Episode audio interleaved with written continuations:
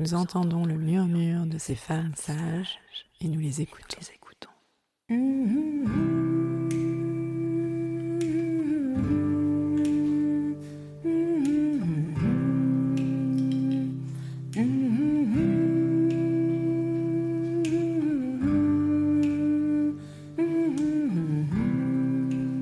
Elles sont gynécologues, sages-femmes, ostéopathes, psychologues, historiennes, toutes œuvrent à leur façon en faveur d'une prise en charge globale de la santé des femmes. Ce sont des femmes sages, car de par leurs expériences, leurs histoires de vie, elles ont quelque chose à transmettre. Elles ouvrent notre champ des possibles. À nous, femmes, patientes, thérapeutes, elles montrent le chemin vers une autre réalité. Elles prouvent par leur pratique quotidienne qu'une autre santé est possible.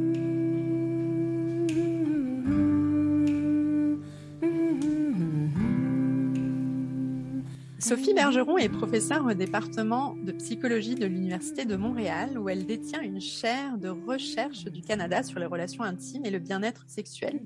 Une partie importante de ses travaux porte sur les douleurs génitopelviennes et troubles de la pénétration, l'impact des traumas sur la sexualité ou encore les trajectoires de santé sexuelle des adolescents et adolescentes. Les résultats de ces recherches ont mené au développement de nouvelles thérapies cognitivo-comportementales de groupe et de couple dont nous aurons l'occasion de parler au cours de cet épisode. Bonjour Sophie.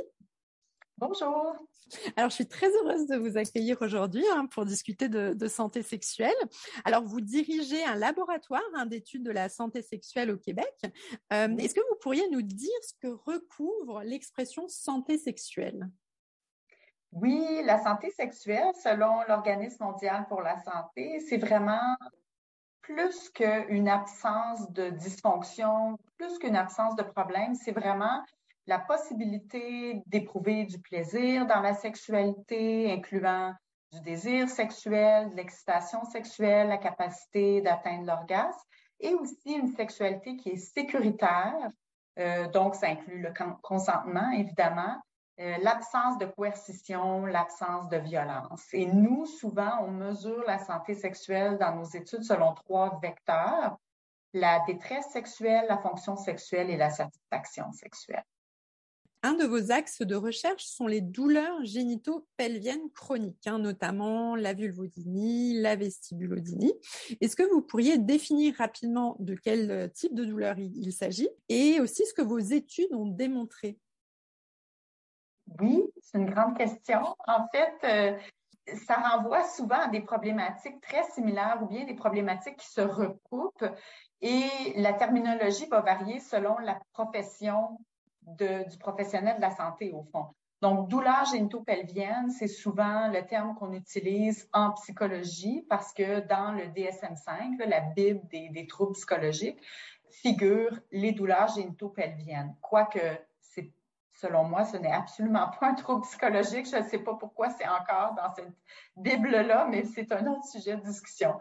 Et euh, en médecine, on va souvent parler davantage soit de dysparunie, qui est vraiment un symptôme, hein, ça renvoie à la douleur aux relations sexuelles, et on va parler plus spécifiquement quand on offre un diagnostic médical de vulvodynie, qui est une douleur euh, ressentie à la vulve, à l'entrée du vagin, qui va durer plus de trois mois et souvent qui va être ressentie comme une brûlure. Euh, les femmes vont dire, j'ai l'impression que, ça, que ça chauffe, euh, qu'il y a un couteau qui me transperce et c'est plutôt à l'entrée du vagin, alors que dyspareunie, ça renvoie à tout type de douleur aux relations sexuelles. Donc, par exemple, une femme qui souffrirait d'endométriose peut aussi présenter de la dyspareunie, mais elle n'aura pas une vulvodynie comme telle. Donc, je sais que c'est un petit peu mêlant, hein, tous ces termes-là. Et juste peut-être sur la vestibulodynie, qui est une forme en fait de, de vulvodynie, hein, c'est bien oui, ça? Oui, c'est ça. C'est probablement le type le plus fréquent de vulvodynie et c'est vraiment une douleur provoquée. Donc, quand on parle de vulvodynie, on parle de douleur provoquée et non provoquée. Donc, il y a des femmes qui souffrent de vulvodynie qui ont malheureusement une douleur constante toute la journée. Euh, donc, c'est très incapacitant comme type de douleur.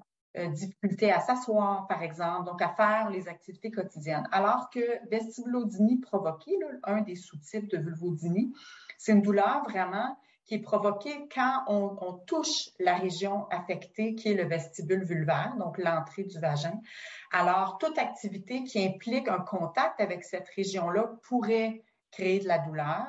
L'activité la plus fréquente, au fond, c'est une relation sexuelle avec pénétration vaginale. Euh, mais sinon, les femmes atteintes de vestibulodynie provoquée à plusieurs moments de leur journée n'auront pas de douleur.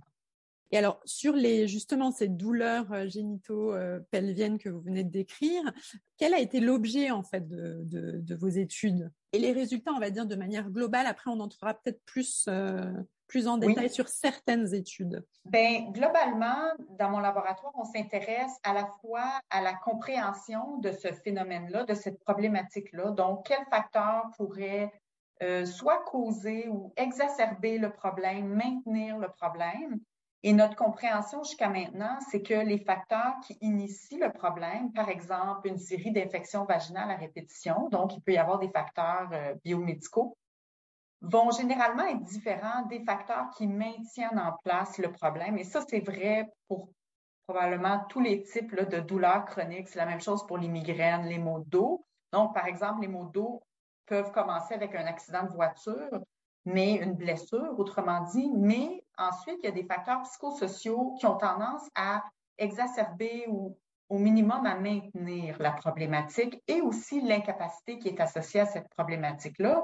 Par exemple, quand on parle de douleur chronique, un type d'incapacité, ça serait une difficulté à retourner au travail, alors que quand on parle de vulvodynie, un type d'incapacité, c'est une difficulté à avoir des relations sexuelles satisfaisantes pour euh, les deux partenaires. Donc, nous, on s'intéresse à la fois à ce qui peut exacerber la douleur, mais aussi les problèmes sexuels associés à cette problématique-là, d'une part. D'autre part, on veut trouver des traitements qui vont aider ces femmes-là parce qu'on sait que ce sont des douleurs très fréquentes. Quand on parle de vulvodynie, c'est 8 à 10% des femmes, tous âges confondus. Donc, c'est aussi fréquent, sinon plus fréquent que d'autres problématiques qui reçoivent beaucoup d'attention, par exemple euh, la dépression ou les troubles anxieux ou d'autres maladies. Euh, et ça occasionne une détresse, ces problèmes-là. Donc, on a développé des traitements psychologiques, souvent qu'on a comparé à des traitements médicaux, soit de première ligne, comme la lidocaïne topique, euh, puis je pourrais en parler un petit peu plus en détail tout à l'heure, euh, ou des traitements médicaux un petit peu plus intrusifs, mais néanmoins fréquemment recommandés, tels qu'une chirurgie qui s'appelle la vestibulectomie. Donc, on a comparé nos approches psychologiques à ces différents types de traitements médicaux-là. Et en gros, ce qu'on trouve, c'est que les approches psychologiques, dans notre cas, c'est vraiment des thérapies cognitivo-comportementales euh, ayant un nombre de séances données, par exemple 12 séances. On a évalué thérapie de groupe, thérapie de couple et d'autres personnes ont évalué le même modèle mais en individuel. Et en gros, ce qu'on trouve, c'est que ce type de thérapie-là est meilleur qu'un traitement médical de première ligne et est aussi bon qu'une chirurgie euh, sur le long terme pour réduire la douleur, améliorer la sexualité et aussi améliorer réduire la détresse psychologique euh, des femmes et des partenaires quand c'est une thérapie de couple. Euh, voilà, en gros, c'est ça les, résultats de nos travaux. Vous m'aviez envoyé justement différentes études, alors je les mettrai à disposition hein, sur le site euh, du podcast. Et il y a justement une des études qui a attiré euh, mon attention. Hein. Vous parliez justement des thérapies de couple cognitivo comportementales, donc elles sont plus efficaces donc qu'un médicament. Donc l'idocaïne, c'est un anesthésiant local hein, pour ceux qui voilà qui, qui connaîtraient pas. Et dans le cas justement de ce que vous appelez par exemple, euh, enfin ce que vous appelez vestibulodynie provoquée, donc où les douleurs donc apparaissent euh, en cas de contact. Hein, donc là en l'occurrence en cas de rapport sexuel. Mais alors si vous êtes d'accord, ce serait intéressant de rentrer un peu justement dans, dans les coulisses de cette étude pour voir un peu comment ça se mène une étude de ce type-là, c'est-à-dire qui l'a l'a mené, un peu le, déroulé de, de, l'histoire euh, et de quelle, de quelle thérapie concrètement ont bénéficié les femmes? Qu'est-ce qu'on entend par thérapie euh, euh, cognitivo-comportementale? Ben, C'est en fait une, une histoire qui s'échelonne sur plusieurs années. Hein, quand on a une idée de recherche, on doit comment? Bien, premièrement, on avait notre thérapie de groupe et on voyait que ça fonctionnait bien.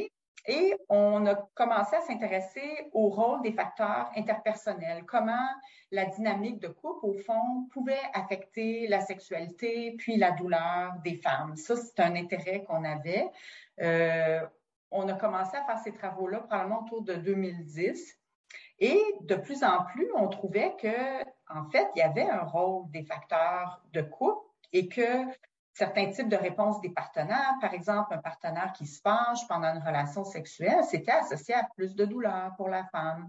Euh, et on a fait beaucoup d'études quand même rigoureuses qui confirmaient toutes qu'il y avait un rôle des, des variables de couple. Et on s'est dit, bien, à ce moment-là, ça serait bien d'adapter notre intervention de groupe à un modèle de thérapie de couple pour cibler les facteurs qu'on a trouvés qui, qui, semblent jouer un rôle dans l'exacerbation du problème. Et donc, peut-être autour de 2012, on a commencé cette idée-là à germer, de développer cette thérapie-là. Et là, on a rédigé hein, avec euh, deux de mes étudiantes à l'époque, on a rédigé un manuel de traitement qui fait environ 75 pages où on détaille séance par séance ce que les thérapeutes vont faire avec les couples.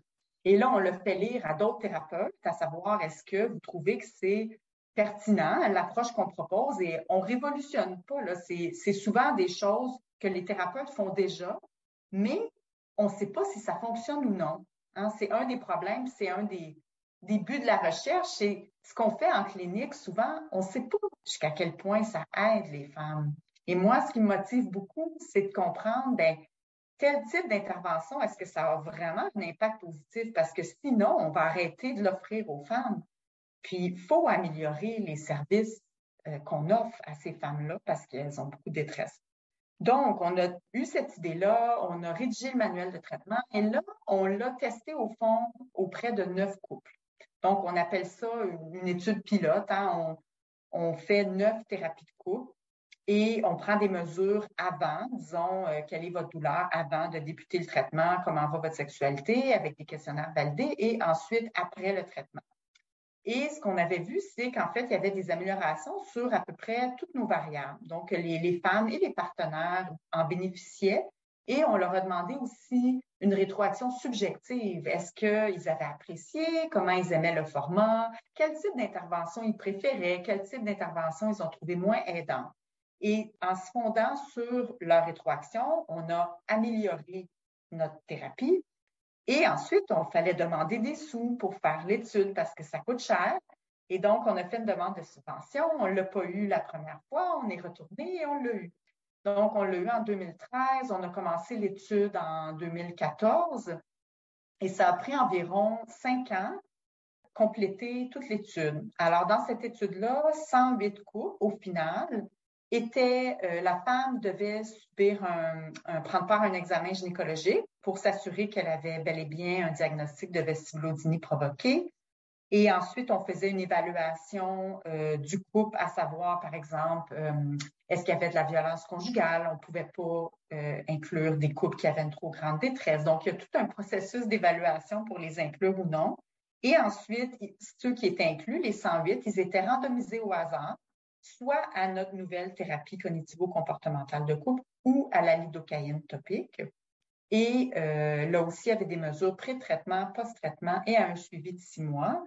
Et ce qu'on a trouvé, c'est que notre nouvelle thérapie réduisait la douleur, surtout l'aspect affectif de la douleur, la détresse associée à la douleur, réduisait la détresse sexuelle, tout ça là, plus que davantage que le traitement médical au fond réduisait ce qu'on appelle le catastrophisme, qui est le prédicteur psychologique le plus robuste de l'expérience de la douleur. Donc, c'est-à-dire la tendance à amplifier la douleur, la tendance à se sentir impuissant devant ce problème-là, qui est une réaction vraiment normale, surtout pour une douleur qui est méconnue des professionnels de la santé, où beaucoup de femmes se font dire, ben vous avez rien, quand je vous examine, je vois rien.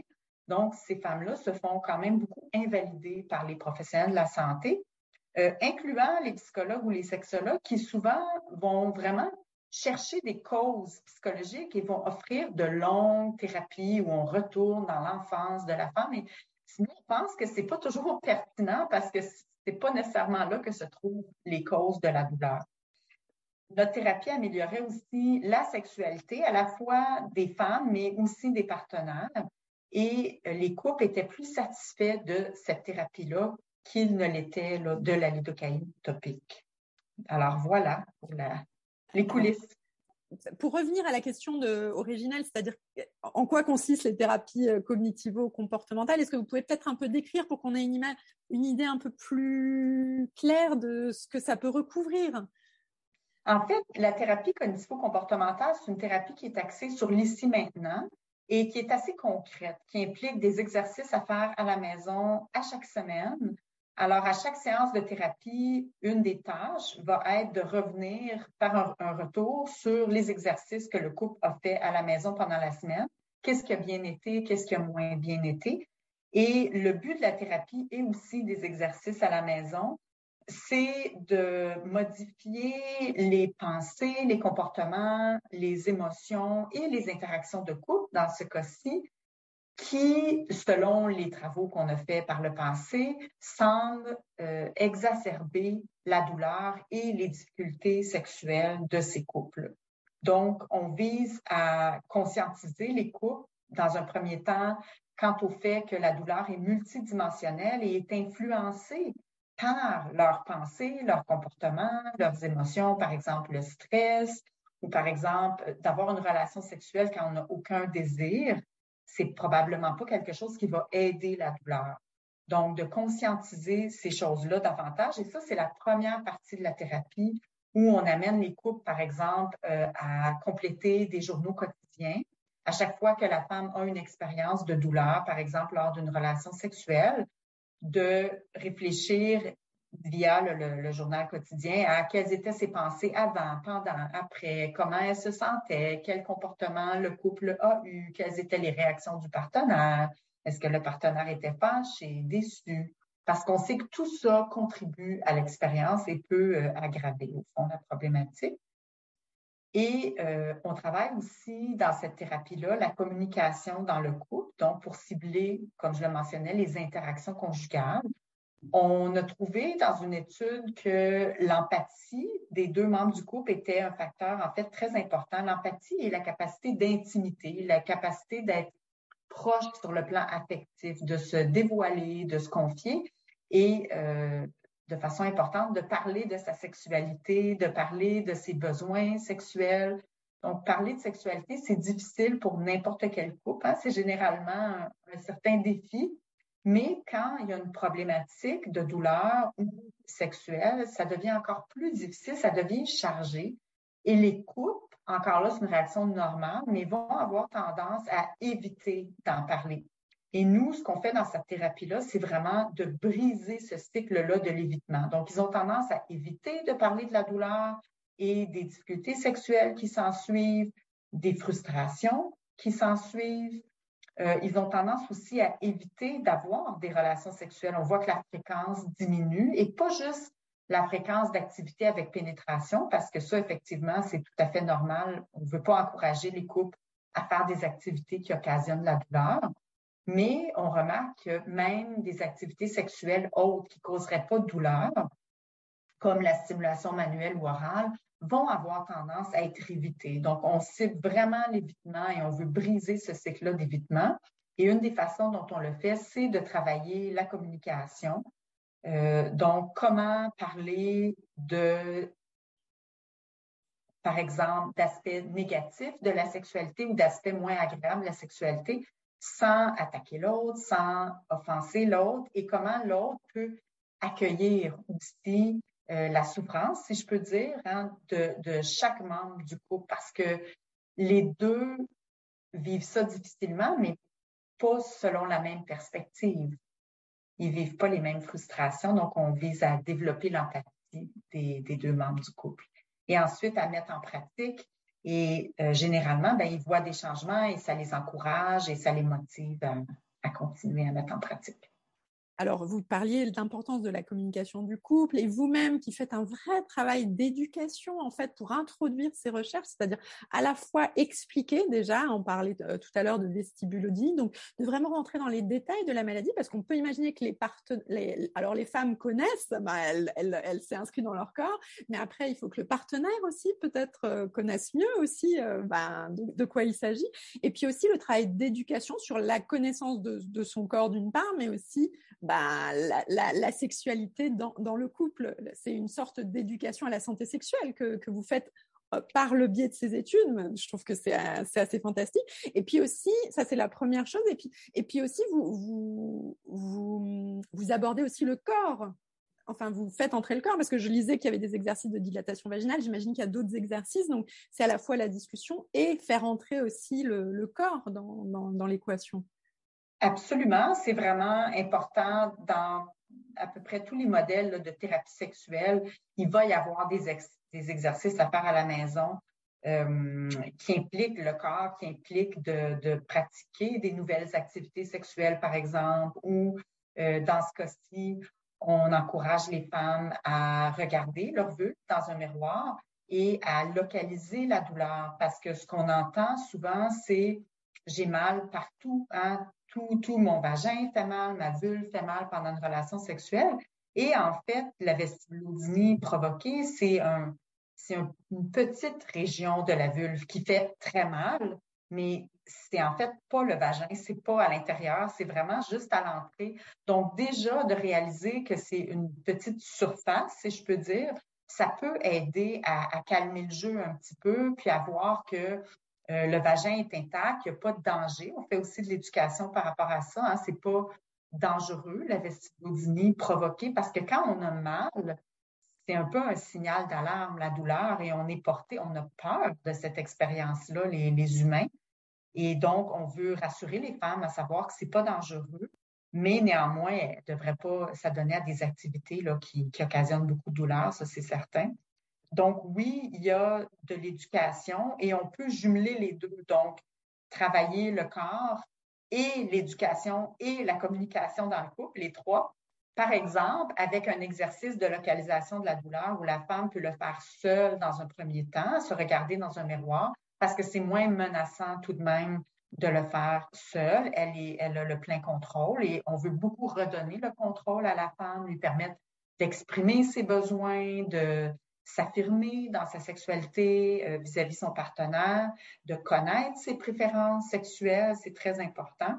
Mais ensuite, avec cet exercice-là, on leur fait faire avec euh, le ou la partenaire, où la femme peut montrer au partenaire où est la douleur et montrer au partenaire, ben, quand tu touches au site ABC, ça fait pas mal, mais si tu touches à D, c'est là que ça fait vraiment mal. Donc, euh, et là, ça donne aussi plus de contrôle aux partenaires, puis un plus grand sentiment de ce qu'on appelle l'auto-efficacité, le sentiment que à deux, ils peuvent vraiment gérer cette problématique-là et quand même, ben, on, vise à diminuer la douleur, c'est certain, et on y arrive, c'est ce que nos résultats démontrent, mais on vise aussi à améliorer la vie sexuelle et à pas attendre qu'il y ait zéro douleur pour avoir une vie sexuelle, parce que dans certains cas, c'est ce qui se passe. Hein. la sexualité a été désinvestis, euh, pas juste par les femmes, mais par les, deux membres du couple, parce que les partenaires vivent du rejet dans cette situation-là et ça devient assez pénible euh, pour eux, pour elles. Donc, parfois, les partenaires vont avoir tendance à arrêter d'initier des relations sexuelles, ce qui est tout à fait compréhensible aussi.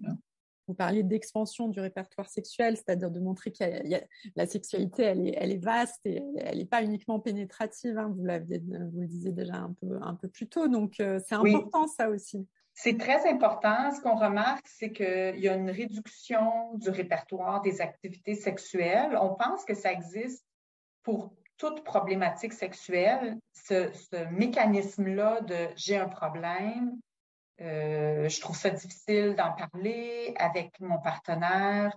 Je pense que je vais éviter d'avoir des relations sexuelles parce que je veux pas revivre mon problème. Je veux pas vraiment l'aborder. Je veux pas décevoir mon partenaire non plus. Donc, on développe une anxiété par rapport à ça. Euh, et les partenaires aussi développent une anxiété. Je sais plus comment la toucher. Je me sens maladroit. je me sens inadéquat, incompétent. Les, deux vivent ça.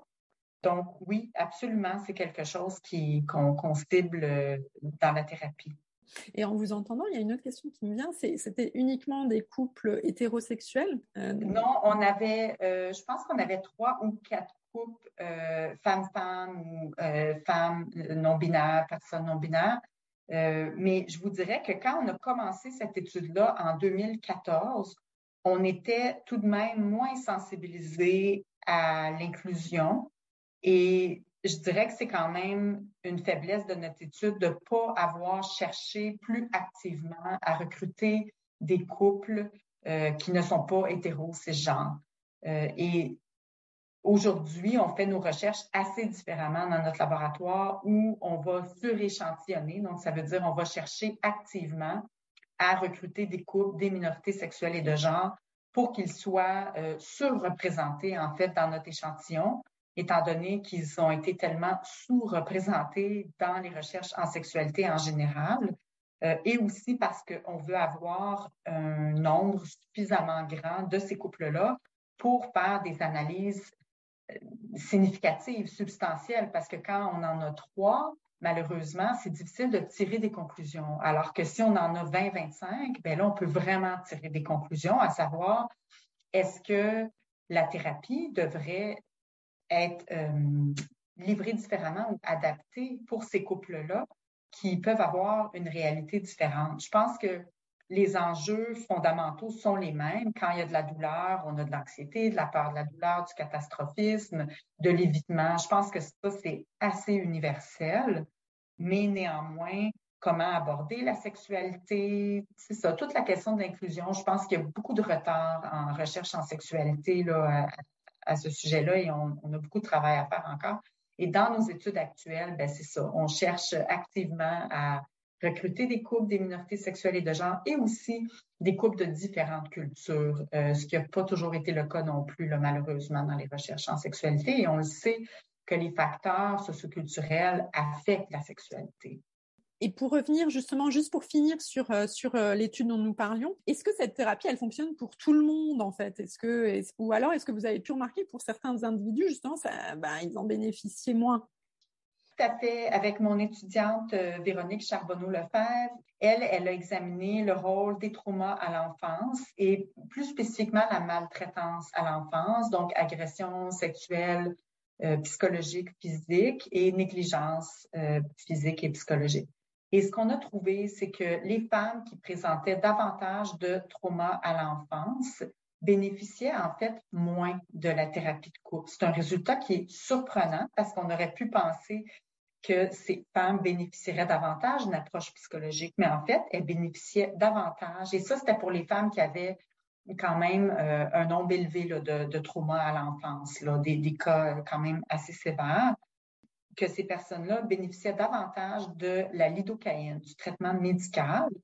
Et une de nos hypothèses, c'est que, on en a plusieurs, mais euh, une première hypothèse, c'est que probablement que la thérapie de couple, c'est quand même assez menaçant pour ces femmes-là qui n'ont pas nécessairement révélé leur trauma à leur partenaire et euh, qui n'ont pas envie que, ce sujet-là soit abordé dans la thérapie. Il ne l'est pas après ma barre. On ne pose pas de questions là-dessus dans la thérapie. On pose des questions avant le début de la thérapie et c'est confidentiel par rapport au partenaire. Mais néanmoins, ça, ça peut être une crainte qu'elles ont. D'autre part, la thérapie de couple, c'est quelque chose d'assez intime et il est possible que ça aille trop rapidement pour ces personnes-là qui ont besoin, qui ont un petit peu plus de difficultés généralement à faire confiance au partenaire et à un thérapeute et qu'à ce moment-là, toujours dans une perspective d'adaptation de la thérapie, il faudrait ajouter des séances et ralentir le rythme de la thérapie euh, pour ces personnes-là, parce que c'est probablement un petit peu trop intensif et c'est euh, pas adapté à des personnes qui auraient plus de difficultés à réguler leurs émotions, à se sentir en confiance, à vivre des contextes d'intimité. Euh, donc, on pense que ça va trop vite et que 12 séances, c'est aussi trop peu pour ces personnes-là. Donc, ça ne veut pas dire ma conclusion, c'est pas de uniquement recommander un traitement médical à des personnes qui ont des traumas à l'enfance parce que je pense que la psychothérapie est en fait plus indiqué en général qu'un traitement médical, mais c'est plutôt de reconnaître. Et il y a d'autres chercheurs qui travaillent là-dessus aussi. Là, je pense à Heather McIntosh qui est à Montréal à l'Université Laval, de reconnaître que quand on a des traumas à l'enfance, il faut aller plus tranquillement en thérapie et il faut que les thérapeutes euh, modulent l'intensité ressentie dans la thérapie. Donc, par exemple, au lieu de passer 15 minutes sur un sujet en lien avec la douleur ou la sexualité, on va commencer par passer uniquement 5 minutes là-dessus et ensuite aller vérifier comment vous vous sentez.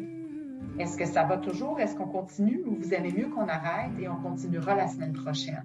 Et à moduler comme ça l'intensité euh, des, affects aussi ressentis en thérapie.